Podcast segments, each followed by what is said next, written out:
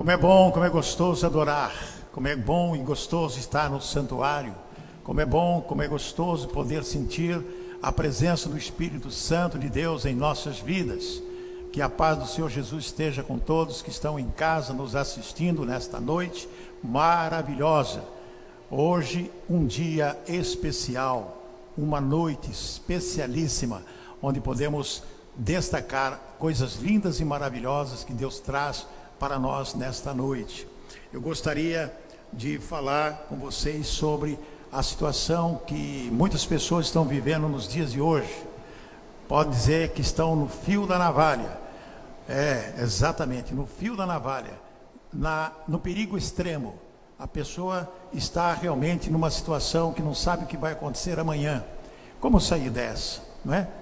A verdade é que nós estamos numa corda bamba na corda bamba. E de que altura será a queda? Se nós não conseguimos resistir a essa corda bamba. Corda bamba também são as pessoas que estão desempregadas, não sabem o que vai acontecer no amanhã, tá com uma, está com uma vida instável, uma vida é, de interrogação. O que, que vai acontecer amanhã? Por exemplo, existem 10 milhões de pessoas que vão dormir com fome e não sabe o que vai acontecer amanhã, se vai ter comida amanhã. 10 milhões de pessoas, mais de 20 milhões de pessoas na linha da pobreza. Milhares de pessoas estão, podemos dizer, milhões de pessoas estão numa situação terrível. Milhões morrem no mundo de fome. Mas eu gostaria de falar a respeito de algo mais importante do que é, a comida em si, física, material. Lógico que é, é importante, com certeza, para a nossa sobrevivência, nós temos que manter o nosso corpo ativo e através do alimento físico, material. Mas eu quero falar essa noite de um alimento mais especial ainda, o alimento espiritual. Porque a própria palavra de Deus diz que importa o homem ganhar o mundo inteiro se perder a sua alma, ou seja, morrer, perder a sua espiritualidade. Nós entendemos que hoje, no mundo que nós estamos vivendo, nós temos que tomar decisões sérias a respeito do que nós estamos fazendo aqui nesse mundo. Qual o nosso, nosso pensamento em relação a Cristo Jesus, que morreu na cruz por nós? Só existe duas coisas a fazer: ou ficar perturbado, preocupado na vida, na corda bamba, no fio da navalha, ou conectado com Deus. O que, que você prefere? Ficar no fio da navalha? que não sabe o que pode acontecer e vai acontecer, pode acontecer o pior na sua vida. Na corda bamba, que você pode levar uma queda, uma situação, uma vivência instável no trabalho, na família, em tudo quanto é canto. Você quer ter uma vida perturbada? Ou você quer uma vida conectada com Deus? É isso que nós vamos falar essa noite. É como se fosse para nós uma reflexão e um alerta a respeito de onde estamos situados no reino de Deus. Por exemplo, nos tempos de Noé, quando o povo estava na maledicência, naquela situação terrível que Deus ficou indignado com aquele povo, né? Deus deu um tempo para que eles mudassem de atitude. Então disse tá, em, no capítulo 6 de Gênesis, disse o seguinte: então disse o Senhor, versículo 3: Então disse o Senhor: Não contendará o meu espírito para sempre com o homem. Que Deus está dizendo: Olha, o meu espírito, Deus não vai continuar brigando com, permanentemente com o homem. Não, vamos parar com isso. Basta, chega. Não é? Para sempre com o homem, porque ele também é carne. Porém, os seus dias serão 120 anos. Deus deu para aquele povo antediluvianos 120 dias para mudarem de atitude. E nesse período, Noé construiu a arca. Até que quando venceu os 120 dias, o que, que aconteceu? Fechou a arca e acabou a história daquele povo. E só sobrou os filhos de Noé, seus parentes. Agora, a outra condição que Deus nos ensina aqui na palavra e que nós devemos ficar atentos está em Amós, no capítulo 8 de Amós, versículo 11. Olha o que ele diz aqui: E eis que vem dias, diz o Senhor Jeová, em que enviarei fome sobre a terra. não fome de pão, nem sede de água, mas de ouvir as palavras do Senhor. O que, que nos traz à memória essa passagem de Amós? Que Deus vai mandar o que? Uma fome e sede, não de pão nem de água, mas uma fome de ouvir a palavra de Deus, porque vai acontecer um tempo que você não vai conseguir ouvir mais a palavra de Deus. Então a situação vai ficar o quê? Complicadíssima. Muito complicada mesmo. Muitos hoje vivem na escuridão. Essa é a realidade. Muitas pessoas não estão enxergando um palmo diante do nariz. As coisas estão acontecendo nesse mundo, né? Pessoas estão morrendo de tudo quanto é tipo de doença. Vendo os noticiários, as estatísticas, morrem milhões de pessoas de câncer, milhões de pessoas de tuberculose, milhões de pessoas de fome, milhões já atingimos um milhão, mais de um milhão no mundo de Covid, etc, etc, etc. Então, as pessoas estão perdendo suas vidas. Agora eu faço uma pergunta: estão perdendo suas vidas salvas em Cristo Jesus ou estão morrendo sem Cristo Jesus? Vou repetir você quer ter uma vida de escuridão? Perturbado? Preocupado? Angustiado? Nervoso? Ou quer estar conectado com Jesus? É algo que nós devemos pensar no, nos dias de hoje. Muitas pessoas estão com a vida devastada. É como se tivesse passado um furacão e destruído tudo, tudo, tudo, tudo. Não sobrou absolutamente nada. Imagine aquelas pessoas que estão lá na Califórnia, lá nos Estados Unidos, que estão sempre convivendo, ou em outro lugar do mundo, convivendo com furacões. Quando chega um furacão, leva a casa da pessoa. Levando a casa da pessoa, deixa a pessoa sem nada, sem roupa, sem comida, sem nada e sem casa. Quando acontece algo terrível, um tsunami, devasta tudo. Então tem pessoas que estão se sentindo devastadas, sem perspectiva sem alvo, sem objetivo, sem saber o que fazer. Estão no fio da navalha, estão na corda bamba, não sabe se cai para cá ou, ou cai para lá, completamente instável. Muito triste isso. E nós temos que pensar que o diabo é aquele que traz tudo que é desgraça na vida das pessoas. É o diabo o responsável pela desgraça da vida das pessoas. Mas tem um antídoto. O antídoto. Um exemplo de Jó que nós vamos trazer, quando Jó era íntegro, reto, cuidava das coisas dele, homem temente a Deus, e Satanás foi lá pedir para acabar com Jó. Muito bem. No versículo 2, Jó 2,7, depois Satanás saiu da presença do Senhor e feriu Jó de úlceras malignas. Úlceras malignas, desde a planta do pé até o alto da cabeça. Úlceras, furúnculos, chagas, da cabeça à planta dos pés. E diz depois nos textos seguintes que ele coçava com caco. Imagine a situação de Jó. Deus permitiu? Sim, porque conhecia a integridade de Jó. Se você ler o livro inteirinho de Jó, vai explicando ponto a ponto uma poesia de diálogos com seus amigos e com o próprio Deus. Nós temos que, no, nós temos que nos dias de hoje aprender a conversar com Deus através de Jesus Cristo, nosso Senhor. Porque o diabo, ele não quer felicidade de ninguém. Ele quer que as pessoas fiquem aprisionadas. Quando a pessoa está no fio da navalha, está numa prisão, ofertada por Satanás. Quando a pessoa está na corda bamba, também está numa prisão, próximo a acontecer algo terrível na vida das pessoas. O que, que pode acontecer? Veja só que está Lucas 3,16, uma experiência muito interessante. E não convinha soltar desta prisão esta filha de Abraão, a qual há 18 anos Satanás tinha presa? O milagre de Jesus que está registrado ali no livro. E esse livro de Lucas 13,16 diz que essa mulher estava presa por Satanás há quanto tempo? 18 anos. Imagine uma pessoa de 18 anos. aquela pessoa encurvada, aquela pessoa que só olhava o chão, ela não olhava o horizonte, não conseguia ver absolutamente nada. O alvo ela não via, não via nada. Ela olhava para o chão, ela vivia presa. Satanás tem aprisionado muitas pessoas que não conseguem reagir para nada.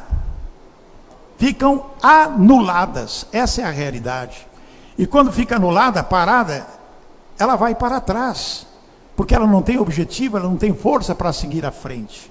Ela fica para trás. O Satanás, o que, que ele faz na nossa vida? Ele rouba, ele é ladrão. Veio para matar, roubar e destruir. Então ele rouba a tua felicidade. Ele rouba os teus bens, ele rouba a tua família, ele rouba os seus relacionamentos, bons relacionamentos. Ele mente, ele é mentiroso, ele é enganador. Ele bloqueia tudo que te pertence, teu emprego, teus negócios, tua família. Ele traz dissensão, separação, ele bloqueia a sua felicidade. O que, que ele faz? Ele te persegue. Principalmente se você está do lado de Cristo, se você é salvo por Cristo, se você pratica a palavra de Deus, se você ouve e pratica, você é uma pessoa de oração, mesmo assim ele te persegue. Ele perseguiu Jesus desde quando nasceu. Imagine nós. Ele destrói. Satanás destrói. Satanás destrói nossas Ele destrói nossos, obje, nossos objetivos. Ele destrói as coisas preciosas que nós temos. Ele pode querer, se ele conseguir, mas Deus não vai permitir, destruir o teu futuro, fazendo você pensar em suicídio. Você fica na, no fio da navalha, na corda bamba, e quando você não tem o seu espírito alimentado pela palavra de Deus, você pensa besteira. Um homem em São Paulo. De repente ele entra, não estava armado não, mas ele entra com um simulacro, ou seja, com um, um revólver de simulacro de revólver. Parece que é, não é. E entrou dizendo: "Vou matar todo mundo na delegacia. Vou matar todo mundo". Os policiais que estavam lá viram que ele sacou uma arma, que é um simulacro. Atiraram contra ele, mataram o homem ali, na delegacia. Quando fizeram uma revista, verificaram que era um simulacro. E no bolso do paletó dele, da roupa dele, tinha uma carta dizendo: Olha, quero pedir perdão a todos vocês policiais, porque eu queria acabar com a minha vida e não tive coragem, mas o único jeito que eu achei é fazer isso. Veja bem. Queria cometer suicídio, não teve coragem e entrou numa delegacia ameaçou os policiais que tiveram que atirar pensando que ele estava armado e não estava, porque ele apenas queria o quê? Morrer. Mas as trevas são anuladas pela luz. As pessoas que estão em escuridão, na verdade, estão em trevas, vão ser anuladas pela luz. E quem é a luz? Eu sou a luz do mundo, disse Jesus. Amém. Eu sou a luz do mundo. Amém. Glórias a Deus. Aleluia. Eu sou a luz do mundo. As trevas são anuladas pela luz. E Jesus, ele é o único que tem condição de nos preservar de tudo, de nos blindar, de nos dar o que é a condição de sermos lavados, purificados e fortalecidos pelo sangue dele. Então Jesus preserva os nossos lábios. Como que ele preserva os nossos lábios? Através da palavra. Jesus nos ensina que a palavra tem poder, está aqui em Marcos, no capítulo de Marcos. Tão lindo essa passagem, quando Jesus fala com os seus discípulos. E quando ele fala com os seus discípulos a respeito da, da figueira, aquela figueira, maravilhosa figueira que não tinha, não tinha frutos.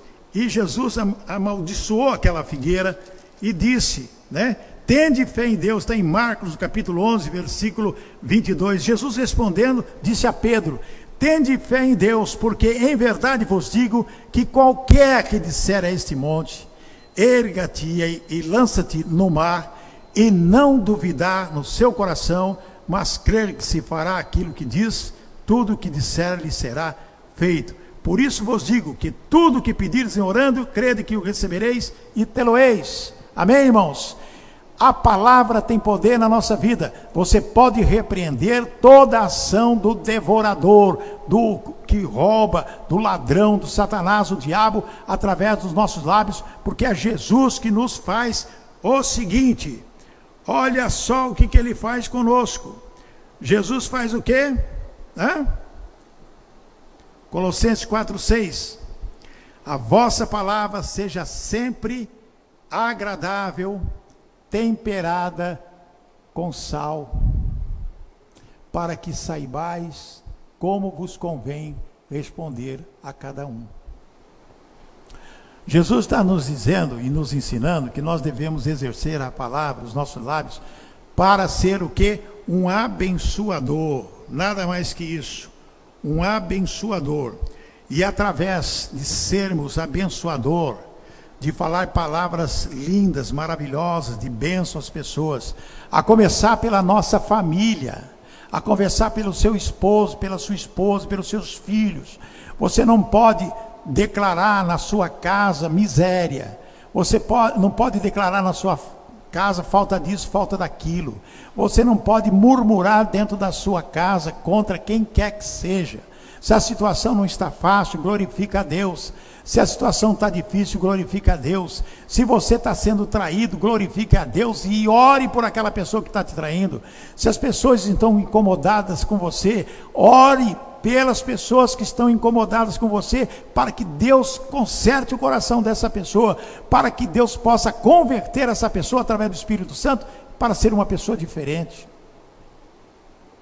Você tem que usar a palavra só de bênção e de agradecer a Deus por, por, por você estar vivo. Agradecer a Deus pelo seu emprego. E se você está desempregado, agradece a Deus porque Ele vai abrir as portas porque a porta de Jesus, quando ele abre, ninguém vai fechar. Através da sua palavra eu vou conseguir, eu vou ter, eu vou, vai, minha vida financeira será restaurada, minha vida de relacionamento será restaurado. O que eu perdi, vou ter de volta, vai ser restituído. Você tem que exercer a palavra. E se você não exercer essa palavra, porque Deus está falando isso para você, tudo que pedires em meu nome eu farei, para que Deus seja glorificado. O Senhor preserva os nossos olhos. Amados, nós temos que pensar a respeito de algo maravilhoso. Ele preserva os nossos olhos. E ele mesmo diz algo muito importante para as nossas vidas, que nós não podemos nos esquecer.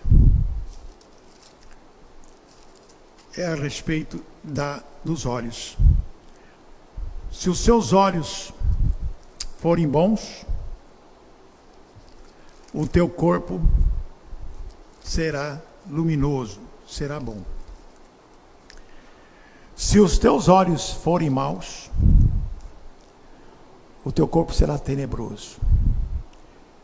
Mateus capítulo 6, versículo 22. Ele diz que a candeia do corpo são os olhos. Ou seja, aquela candeia que ilumina, como se fosse lampiãozinho, né? Está dizendo, a candeia do corpo são os olhos, de sorte que se os teus olhos forem bons, todo o seu corpo terá luz. Então, se você olhar com bondade, com amor para as pessoas, não importa quem seja. Ah, mas aquela pessoa olha para mim com os olhos tortos. O problema dela, você olha com bondade, com amor e abençoa aquela pessoa. Se porém os teus olhos forem maus, o teu corpo será tenebroso. Se você olhar com desprezo, com ódio, com rancor para as pessoas, teu corpo, você estará em trevas. E se você estiver em trevas, diz aqui, né? Se portanto a luz que em ti há são trevas, quão grande, grandes serão tais trevas. É uma escuridão total. Aniquila, acaba com a sua vida. Olha que diz Hebreus capítulo 12, versículo 2. Nós devemos olhar para quem? Para Jesus olhando para Jesus, o Autor e Consumador da fé, o qual, pelo gozo que lhe estava proposto, suportou a cruz. Então nós temos que olhar para Jesus, nós temos que olhar, que olhar para a fé, nós temos que olhar para o consumador da nossa fé, que é Jesus Cristo. É para Ele que nós temos que olhar. Nós não temos que olhar para os problemas da vida, não, nem para as dificuldades. Nós temos que nos ausentar da navalha. Tira essa navalha de perto de você. Estenda essa corda para que ela seja forte e rígida e você possa caminhar sobre ela. Nós temos que fazer a nossa parte. Jesus vai nos ajudar. Sabe por que Ele vai nos ajudar? Por quê? Ele vai preservar os nossos pés. Ele vai preservar os nossos pés. Onde nós estamos andando? Caminhando. Com quem nós nos associamos? Quais são as nossas companhias? Quais são as pessoas que, quando fala, edifica a nossa vida? Quais são as pessoas que nos abençoam? Quais são as pessoas que oferecem a você um pedaço de pão, um copo de água? Qual é a pessoa que hospeda você, que é hospitaleiro, que quando vê você agrada de te ver e te abraça? Onde você anda? Com quem você anda? Malaquias 2,6 diz o seguinte: A lei da verdade esteve na sua boca, e a iniquidade não se achou nos seus lábios. Andou comigo em paz, em retidão, e da iniquidade converteu a muitos. O que está dizendo? Que as companhias que você tem que estar ao seu lado, tem que ajudá-lo a edificar vidas e converter vidas para Jesus Cristo. Você não é uma pessoa só. Nós não somos pessoas para viver sozinhos. Nós vivemos em comunidade. E cada pessoa tem que saber com quem anda. Aquelas más companhias vai fazer o quê? Destruir a sua vida. Tem aquele ditado que diz: Diga-me com quem andas e eu te direi quem tu és. E é verdade. Se a pessoa anda com bandido, uma hora será identificada como bandido também. Se a pessoa anda com pessoas de má índole, vai receber também o mesmo castigo. Então, Jesus Cristo é aquele que nos orienta e diz: ande comigo, siga os meus passos, negue-se a si mesmo, tome cada um sua cruz e siga-me. Vamos seguir a Jesus, porque Ele vai edificar as nossas vidas, e junto com as pessoas que também seguem a Jesus Cristo. O Senhor ele vai preservar o que? As nossas mãos. O Senhor vai preservar as nossas mãos. Para que servem as mãos? Um dia eu estava fazendo análise a respeito das mãos. Já pensou se você não tivesse as mãos? Tem muitas pessoas que, por causa de acidente, perderam suas mãos e usam a mão biônica, alguma coisa nesse sentido. Mas você já viu a mão? A mão ela serve para acariciar, serve também para bater, serve também para agredir, mas serve também para sustentar, serve também para amparar. Então o Senhor preserva nossas mãos, porque nós temos que ter esse sentimento que está aqui em Colossenses 1:29. E para isso também trabalho combatendo segundo a sua eficácia que opera em mim poderosamente. Está falando do trabalho. É com as suas mãos que você trabalha. É com as tuas mãos que você exerce sua profissão. É com as tuas mãos que você levanta e glorifica a Deus. É com as suas mãos que você fala paz. É com as suas mãos postas que você ora. É com as suas mãos assim que você recebe. Amados, nós temos que usar tudo aquilo que Deus nos deu, nossos olhos, nossos pés, nossas mãos, para glorificar a Deus Todo-Poderoso e levar a palavra para as pessoas. O Senhor preserva também o nosso coração. Como que Ele é, preserva o nosso coração? Tem aqui na Bíblia o texto que fala: a boca fala que o coração está cheio. Nós já falamos sobre os lábios que Ele preserva. Mas Ele tem que preservar o nosso coração também. Uma oração que fazemos sempre e que está na Bíblia, que nós pedimos a Deus que transforme nosso coração de pedra num coração de carne. Lógico é sentido figurado, figurativo, simbólico. Coração de pedra é aquelas pessoas que não têm sentimento algum por ninguém. Aquelas pessoas que quer ver a desgraça do próximo. Fica torcendo para que uma pessoa escorregue e caia. Não existe sentimento de perdão nessas pessoas. Deus preserva o nosso coração através da palavra dele. Efésios 3,17.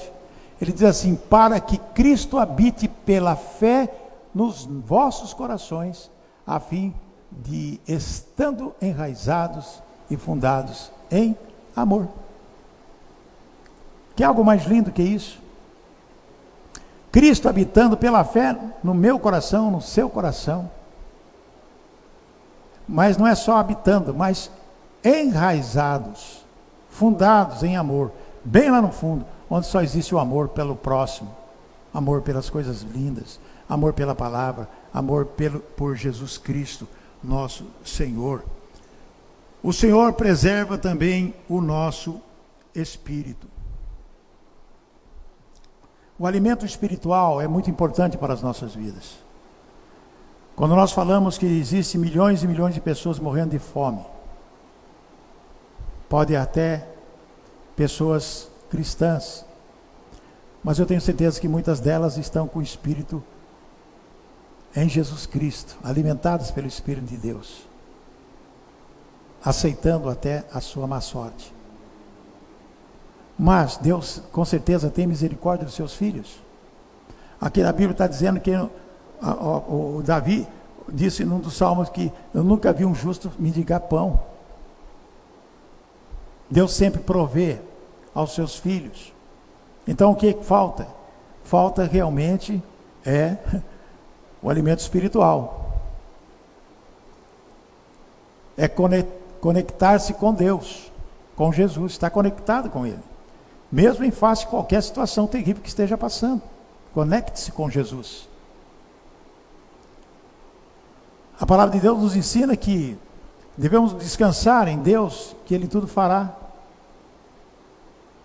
Ter paz de espírito, porque Ele vai fazer a parte dele se você fizer a sua. João 17, 24. Jesus fez essa oração tão maravilhosa. Pai, aqueles que me deste, quero que, onde eu estiver, também eles estejam comigo, para que vejam a minha glória que me deste, porque tu me amastes antes da fundação do mundo. Essa oração é maravilhosa. Pai, aqueles que me deste. É você. Você que aceitou Jesus como Senhor da sua vida. Você que levantou sua mão e falou: Eu quero esse Jesus na minha vida. Foi Jesus, foi Deus que te deu. Para Jesus. Onde eu estiver, também eles estejam comigo. Para que vejam a minha glória que me deste. Porque tu me amaste antes da fundação do mundo. Então, quando nós estamos ligados em Cristo Jesus, conectados com Ele, pode acontecer qualquer tipo de azar na nossa vida, tribulação, aflição, o que for. Eu tenho minha vida em Cristo Jesus, meus olhos estão fitos em, em Jesus, e por isso eu serei mais que vencedor, porque o Senhor preserva também a nossa alma. Se Ele preserva a nossa alma, a alma é a pessoa. A alma somos nós. Ele nos preserva. Preserva nossos lábios, preserva os nossos pés, ele preserva as nossas mãos, ele preserva o nosso coração, ele preserva a nossa alma. Colossenses 3,2 diz: Pensai nas coisas que são de cima e não nas que são da terra. Pensar nas coisas que são de cima e não nas que são da terra. Amados, nesse mundo, nesse momento, nesta, nesse exato momento, milhares de pessoas não dão nenhum sentido ou significado à palavra de Deus. Entra por um ouvido e sai por outro. As pessoas não se preocupam hoje com a palavra de Deus. Está escrito, inclusive, na Bíblia. Nos últimos tempos, o amor de muitos esfriaria. Isso está acontecendo de forma galopante. De forma assim, eu não vou dizer assustadora porque está na Bíblia, mas uma forma em que as pessoas estão como nos tempos de Noé. Noé falava, ó, oh, vai chover, nunca tinham visto chuva. Esse homem tá, esse velho está gagá, esse velho está babão, esse velho babão está louco. Vai chover na terra.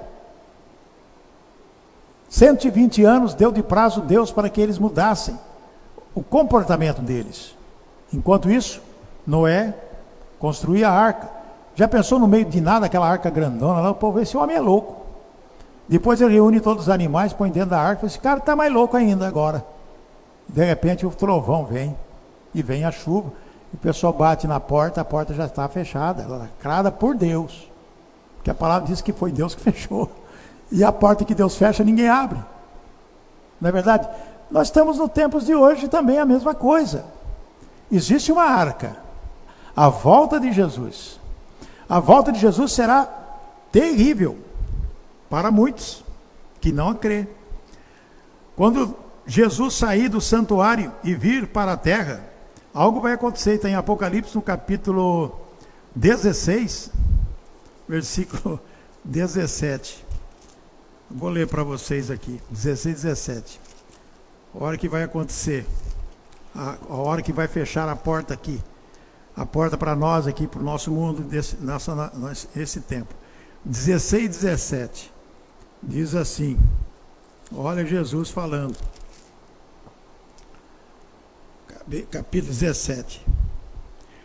E o sétimo anjo derramou a sua taça no ar, e saiu grande voz do templo do céu, do trono, dizendo: Esse templo é o santuário onde está Jesus Cristo hoje, ao lado de Deus, Pai. Então, e o sétimo anjo derramou a sua taça no ar, e saiu grande voz do templo do céu, do trono, dizendo: Está feito. Acabou.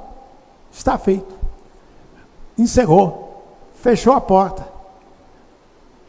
É o que diz lá em Amós, quando diz que eu vou mandar fome para a terra, mas não é fome nem sede, mas é fome da palavra de Deus. Quando as pessoas, quando Jesus fala assim, está feito, acabou. A pessoa quer ouvir a palavra de Deus, não vai encontrar mais lugar nenhum.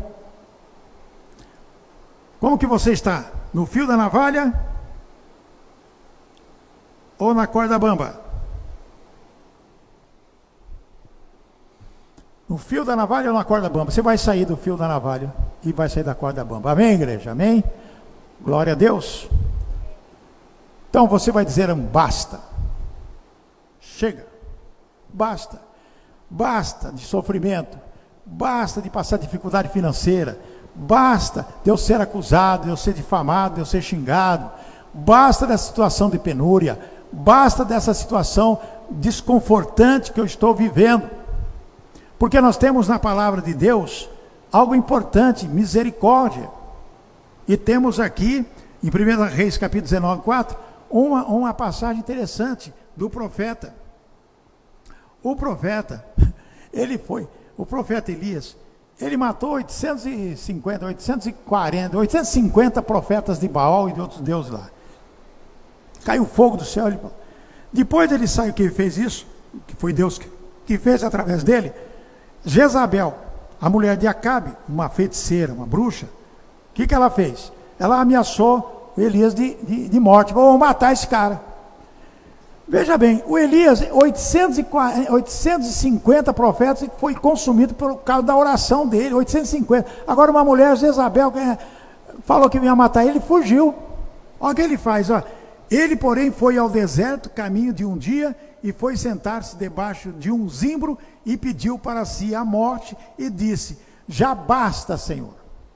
Olha o basta aí. Já basta dessa situação que eu estou vivendo. Chega, não aguento mais. Toma agora a minha vida, pois não sou melhor do que os meus pais.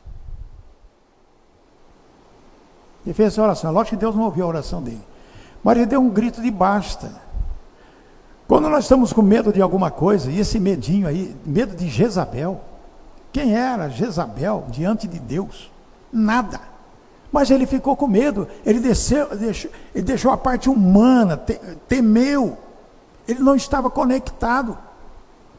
Naquele momento, não, quando ele foi se esconder e, e disse: Já basta, Senhor, já basta. Eu não quero mais essa situação para mim. Mas Deus, se você ler a sequência, capítulo 19, 20 anos, você vai verificar, verificar o que Deus fez na vida de Elias. Falou: para de ser medroso, rapaz, sai dessa caverna, levanta essa cabeça, toma um banho, toma um tererézinho aí que vai dar tudo certo. Outro que diz: oh, Jesus, olha aqui, olha aqui, Lucas 22, 38. E eles disseram: Eis que aqui duas espadas, e Jesus disse: Basta.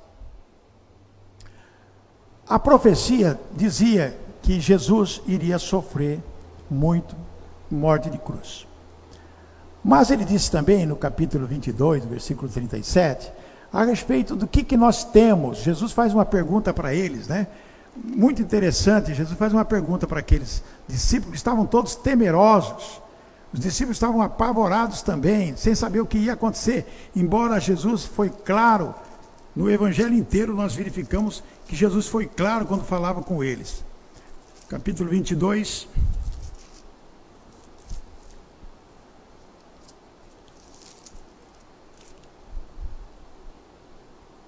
vinte e dois, trinta, trinta e cinco. Olha o que ele diz aqui. E disse-lhes: Quando vos mandei sem bolsa, foge ou sandálias, faltou-vos porventura alguma coisa? Eles responderam: Nada. Foi quando Jesus mandava eles pregar a palavra, né? Nada. Disse-lhes, pois: Mas agora aquele que tiver bolsa, tome-a como também o alforje e o que não tem espada, venda sua veste e compre uma. Porquanto vos digo que importa que em mim se cumpra aquilo que está escrito, e com os malfeitores foi contado, porque o que está escrito de mim terá cumprido. E eles disseram: Senhor, eis aqui duas espadas. E Jesus disse a eles: Basta. Quando chega o final da profecia, do cumprimento da profecia, é Jesus que diz lá em Apocalipse: está feito, acabou, vou fechar a porta. E aqui ele diz: duas espadas? Basta. É o suficiente para que o, a profecia, profecia se cumpra. Né? Basta de sofrimento, basta de enfermidade, basta de dívidas. Nós temos que viver na luz nós temos que viver na luz, nós não podemos viver em trevas. Porque quando você está preocupado, angustiado, é trevas. Quando você dá margem à desconfiança, é trevas. Quando você dá margem a ciúmes, é trevas. Quando você dá margem a fofocas, a situações que te afligem, te uh, tira do foco, que deixa magoado, enraivecido, com ira, com ódio, são trevas. Vamos viver na luz. Salmista 119, Salmo 119, 105 diz: Lâmpada para os meus pés é a tua palavra e luz para o meu caminho. Lâmpada para os meus pés é a tua palavra. Luz para o meu caminho.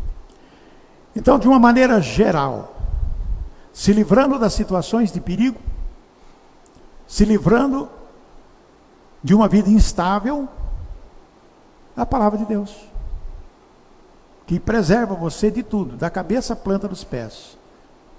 Teus lábios, teus pés, tuas mãos, teu coração, tua alma. E o que, que vai acontecer? Bênção. Palavras de bênção e libertação total de todos os tipos de aflições.